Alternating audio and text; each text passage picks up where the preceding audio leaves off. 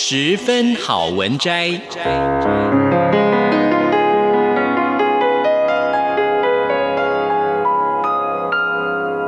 十分钟的心灵补给站。无论是快乐还是悲伤，不管是白天或是黑夜，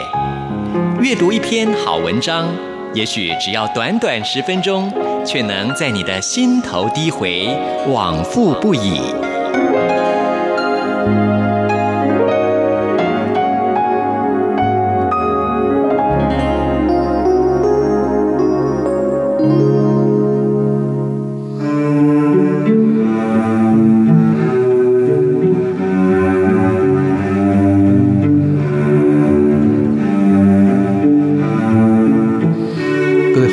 收听今天的十分好文摘，我是 Simon 范崇光，为各位选读刊登在十二月份《航向月刊》脉动专栏，指着月亮看手指。Google 搜寻趋势上个月的关键字是美国开票，美国总统大选。而整个关键字的上升率，则是用两个字来形容：暴增。在上个月台湾的 Google 搜寻趋势排行榜中，前十名的关键词有九个都和美国总统大选有关，其中的三个上升率甚至进入暴增等级。这是从二零一五年《航向月刊》开辟动脉专栏，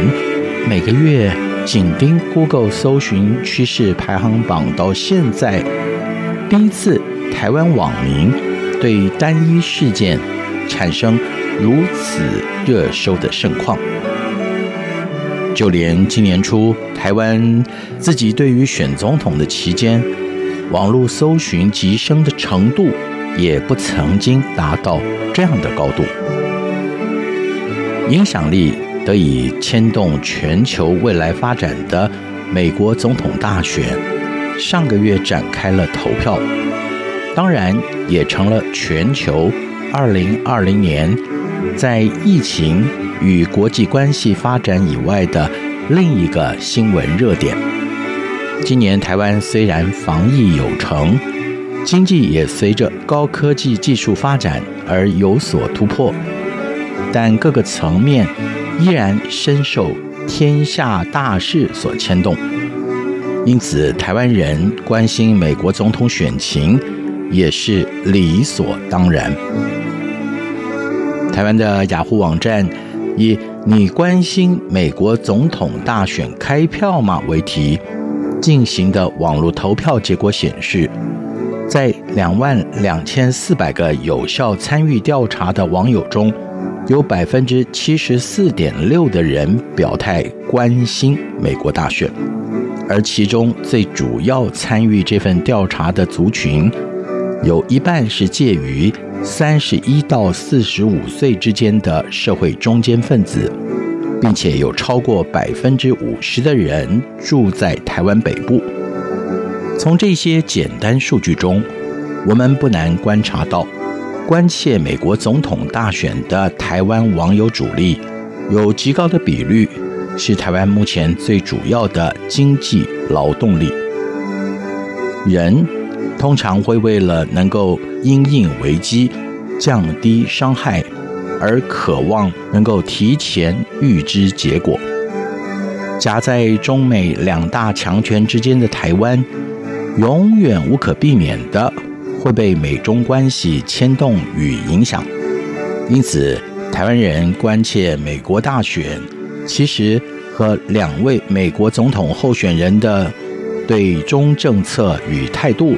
有着巨大的关联性。大家都希望美中关系无论如何变化，我们都能提前有所应应，但事实是。绝大多数的台湾人既无法影响美国大选的结果，也无法在提前知道大选结果以后改变台湾因为夹于两大强权之间而必须被迫受到牵连或者影响的事实，更无法做出任何有效因应或降低任何被牵连的风险。那为什么大多数台湾人依然如此关心美国大选的结果，甚至彻夜守候来自地球另一端的选战数字，看票数涨跌，如同盯着股票指数一般呢？的确，活在地球村的我们，经济收入必然会受到全球发展的影响。但难道从二零二零年台湾的发展经验中，我们还没有看出重点吗？虽然外部环境依然让台湾的国际地位尴尬，但是当我们把防疫做好、口罩戴好的时候，我们就成了全球都看得见的正面影响力。当我们把经济基础建设好，把各项技术往前推进时，我们就成了能让全球受益的正面影响力。我们的确深受全球影响，但是当我们足够好的时候，全球也深深的被我们影响，不是吗？每个人、事、物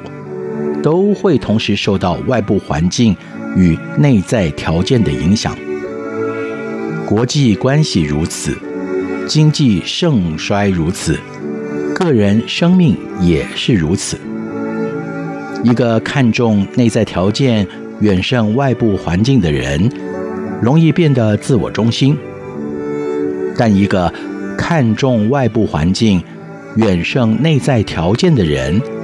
很自然的会倾向于把责任。归咎到别人身上。如果台湾人只看台湾的内在条件，我们的眼光就会局限在岛内，而忽略了趋势发展。如果台湾人太专注看着外在环境的变化，我们就会把台湾所遭遇的困境都怪给别人，而忽略自我反省、自我成长。在圣经里有记载，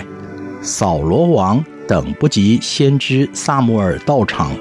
就越俎代庖献上祭物。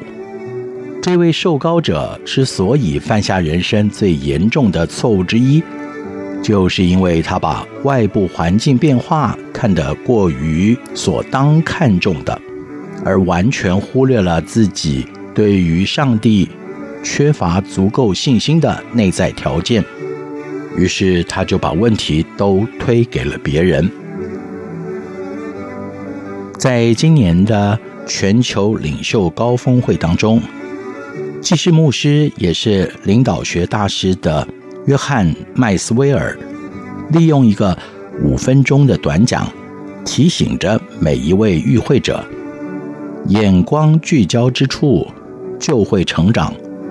而其他的则会萎缩。那么，即将迈入二零二一年的你，希望在哪里成长，让哪里微缩？各位，别再指着月亮看手指了。以上就是今天的十分好文摘，选读十二月份《航向月刊》脉动专栏，指着月亮看手指。我是三门范崇光，我们下一次节目时间空中再会，拜拜。